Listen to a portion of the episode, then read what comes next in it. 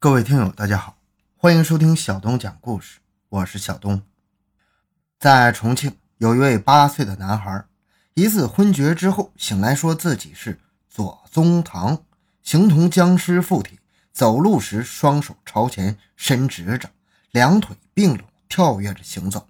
当父母强行抓住他的时候，却发现他力气极大，并喊着要喝血。这事儿传开之后，各地的媒体以及网络纷纷做了报道。网上有人说这是装的，如果是成年人，我们有理由怀疑是装的。八岁的男孩说自己是左宗棠，也是装的吗？似乎说不通啊。那么，这世上真的有僵尸吗？发掘奇闻，寻找真相。更多精彩，请关注同名微信公众号“小东讲故事”。本节目由喜马拉雅独家播出。说到僵尸，在我们的记忆里，最早都是在港片里面看到的。那些僵尸一出来，必然是手脚僵硬，两眼发直，走起路来两手伸直，跳着走路。可是，僵尸为什么要跳着走路呢？如果膝关节不能弯曲的话，不能挪步吗？当我们看到欧美的僵尸片，发现他们果然是挪着走的。看来僵尸也是因地而异呀。从这个角度来说，僵尸其实是不存在的。不管是东方还是西方，人体的构造是一样的。即便是成了僵尸，他们走路的方式那肯定也是一样的才对呀。要是不一样，那基本上就是编的了。当然，看僵尸片对我们来说只是作为一种消遣，在生活中不可能遇上僵尸，所以没有必要去较真儿。然而，重庆的这个八岁小孩却很让人不解。在重庆开县的一个小山村里，一个八岁的小男孩在一次上学的途中突然晕倒在地。从那一次晕倒开始，他的生活就发生了天翻地覆的变。事情大概是这样的：两千零六年十月八日的早上，国庆过后，舒晓与往常一样背着书包去上学。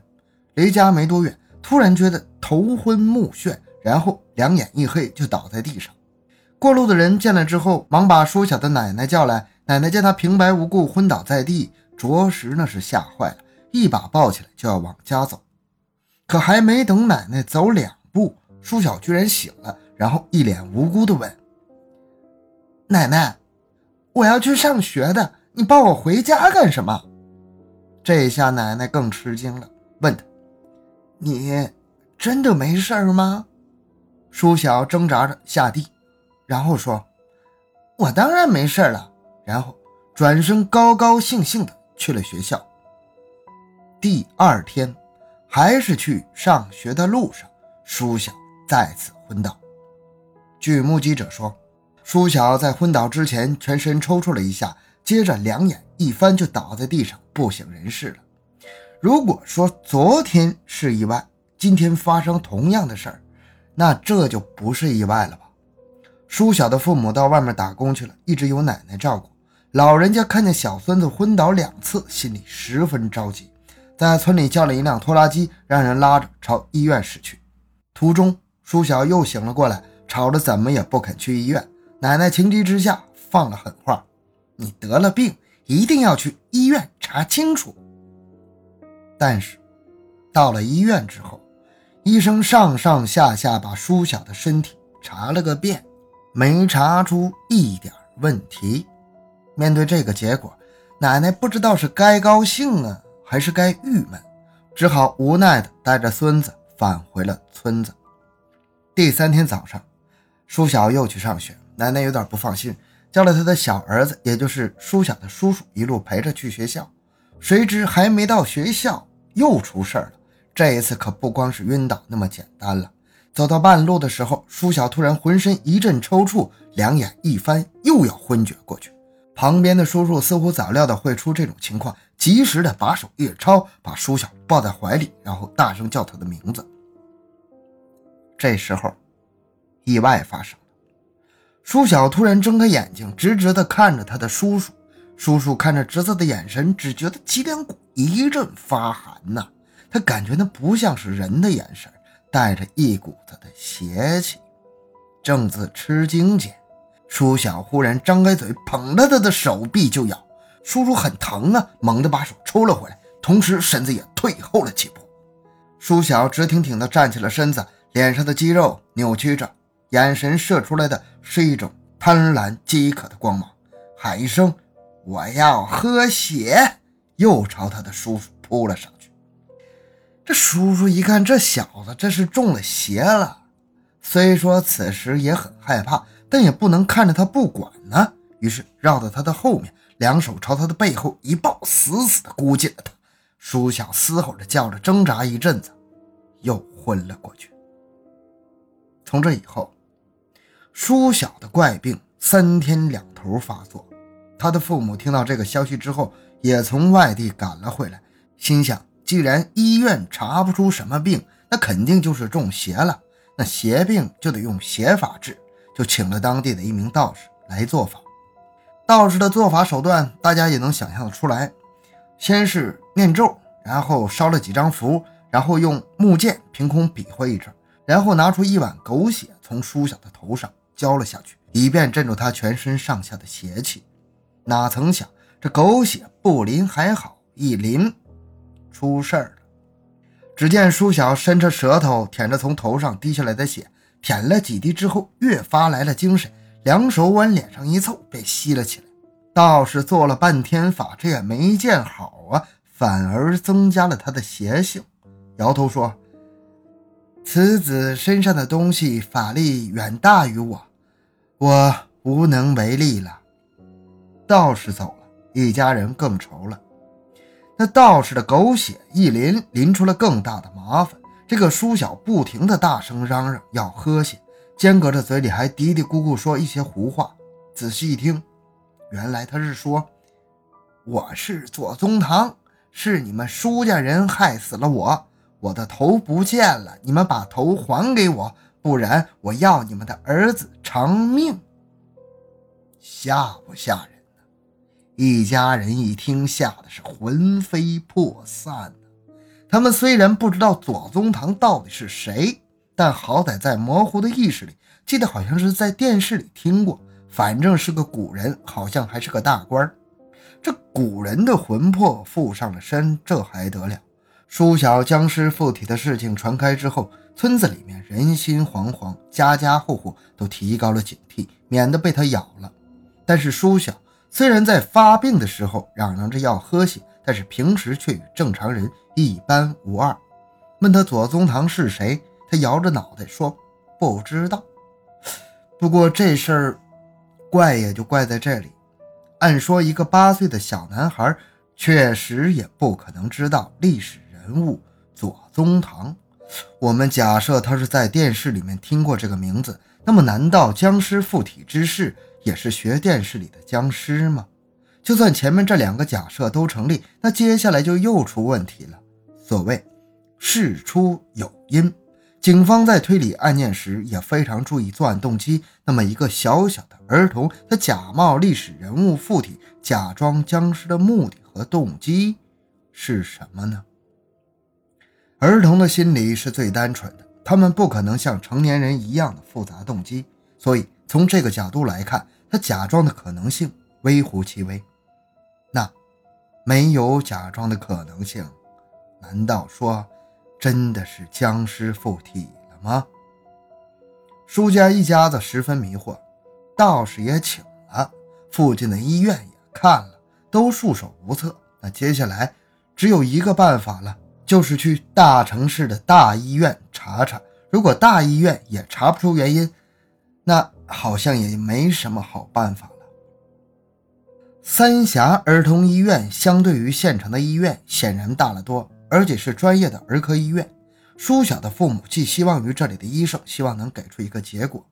但是留院观察了几天之后，他们又失望了。医院里做了一整套检查之后，什么也没有查出来。不但什么也没有查出来，而且舒小的病情更加重了。以前不过是嚷嚷着要喝血。如今发起病来，双目直视，四肢僵直，走路一跳一跳的，这更像是一个僵尸了，弄得医院里面其他的病人也是人心惶惶。这舒家彻底放弃了治疗的念头，打算回家任由其发展。可是事至如今，这些事已经非他们能决定的了。这个舒小变僵尸的事要是传扬出去，各地的媒体纷纷前来采访，包括央视的《走进科学》栏目也曾对此事做过报道。各地的专家们也对此事件进行研究分析。有专家认为，这可能是一种癔症。所谓的癔症，就是由精神因素引起的，比如生活事件、内心冲突、暗示。或自我暗示等个体引起的精神障碍，如果是癔症的话，对于一个不谙世事的儿童来讲，什么会导致他的精神障碍呢？中科院的一名心理学专家表示，引起孩子心理障碍的因素有很多，家庭不和、教育不当、缺少关爱以及过分溺爱都有可能导致癔症。症状发作时，以满地打滚、哭闹或抽搐等为主。当要求被满足时，就会反复发作，就像是吃糖。如果小孩吵着要吃糖，大人次次都是满足的话，小孩就认为糖吃多了没事，可以大吃特吃。换言之，舒小要喝血，若是大人满足他的要求的话，他就会觉得喝血对他有益。关于舒小口中的左宗棠，很有可能是他从电视里看到的，再加上看过一些僵尸片。当心理产生障碍的时候，就会自然而然地将脑海里存留的那些记忆发挥出来，这便是癔症的由来。请注意，这只是癔症的由来。舒小所患的真的是癔症吗？其实没这么简单。以上所言都是专家的经验之谈，仅作为参考，但是事实却未必如此。如果说发作时像僵尸是癔症所为，那么。昏厥和抽搐呢？有人说是癫痫，是的，癫痫的确有这种症状，但还是想当然了。难道说每次癫痫和癔症都是说好了一起发作吗？虽说我们无法确定舒小的病因，但是除了以上所说的可能性之外，还有一种可能，那就是卟啉症。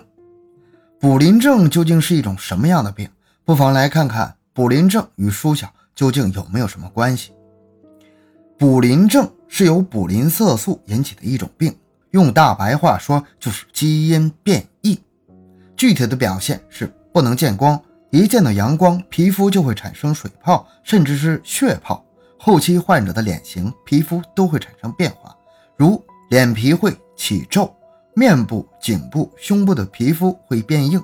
这种病很少，在全世界也只有五百例。别说在古代人，很多人还不知道这种病，即使是今天，也很少有人知道。所以在以前，患了这种病的人就会被认为是僵尸，这也就是僵尸的由来。在美国，有一个小女孩天生就患有卟啉症，她一见光，皮肤就会起泡，所以只能待在黑暗里，而且像吸血鬼一样，每天都需要输入新鲜的血液以补充色素。据专家表示。患了卟啉症的人，最严重的可以导致整个脸部的严重变形，牙床和嘴唇都会被腐蚀，露出血淋淋的牙齿，与丧尸无异。那么，舒林是不是卟啉症呢？这个有待确认。如果真是卟啉症的话，舒小还处于发病的初期，不容易被查出来。现在只能期望舒小能早日治愈，让他恢复正常人的。生活好，这个故事讲到这里。小东的个人微信号六五七六二六六，感谢大家的收听，咱们下期再见。